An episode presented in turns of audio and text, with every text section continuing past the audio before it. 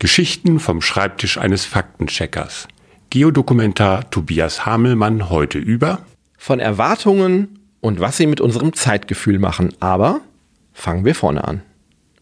Neulich bin ich zu Freunden nach Gummersbach gefahren und der Weg hat sich ewig gezogen.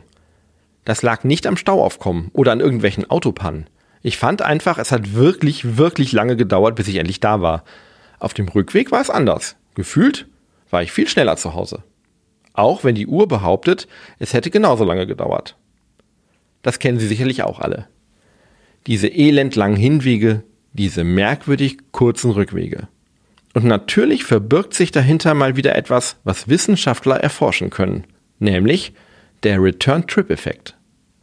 Forscher aus den Niederlanden haben sich mit diesem Effekt genauer beschäftigt. Meistens wird nämlich geglaubt, der Return-Trip-Effekt, langer Hinweg, kurzer Rückweg, läge daran, dass der Hinweg unbekannt wäre und der Rückweg dann bekannt, die Länge also irgendwie gewohnt sei. Die Wissenschaftler haben also mehrere Dinge getan. Sie haben Busfahrten untersucht, Fahrten mit dem Fahrrad und sogar Fahrten, die Versuchsteilnehmer nur auf einem Monitor verfolgt haben. Erstes Ergebnis, es gibt ihnen wirklich den Return-Trip-Effekt. Das Phänomen ist in der Wahrnehmung der Menschen so verbreitet, dass es nicht als subjektives Einzelfänomen abgetan werden kann. 20 Prozent machte in den Tests diese Zeitwahrnehmung im Schnitt aus.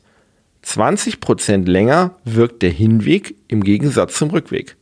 Im Durchschnitt. Zweites interessantes Ergebnis. Selbst wenn die Probanden einen anderen Weg zurückgefahren sind, der genauso lange dauerte, wirkte er kürzer als der Hinweg. Sprich, mit einer gewohnten Umgebung, die man vom Hinweg kennt, kann es also nichts zu tun haben. Tatsächlich hängt es am Erwartungswert, haben die Forscher herausbekommen. Der Hinweg dauert immer irgendwie etwas länger als erwartet.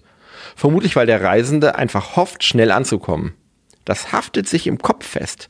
Langer Weg, endlos fährt man durch die Gegend. Dieser Erwartungswert wird dann auf dem Rückweg gebrochen, weil er als viel länger befürchtet wird, als er dann letztlich dauert. Und schon kommt er einem merkwürdig kurz vor. Die Forscher konnten diesen Effekt sogar durchbrechen, wenn den Versuchsteilnehmern vorher deutlich gemacht wurde, dass der Hinweg wirklich ewig lange dauert und es dann eben doch nicht so war. Und in diesem Fall gab es auch keinen Effekt für die Wahrnehmung eines kürzeren Rückwegs. Zeigt mal wieder, dass Zeitwahrnehmung total subjektiv ist, auch im Alltag.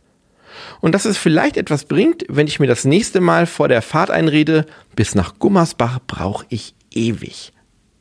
Jeden Dienstag und Freitag erzählt Herr Faktencheck eine neue Geschichte.